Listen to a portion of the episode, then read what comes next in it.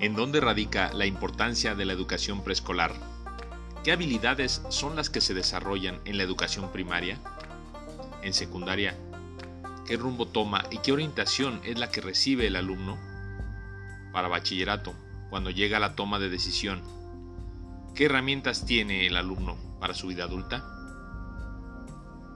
Su guía espiritual, la formación de valores, en qué departamento se desarrolla, estos y otros temas son los que estaremos tratando dentro de los diversos episodios de este podcast.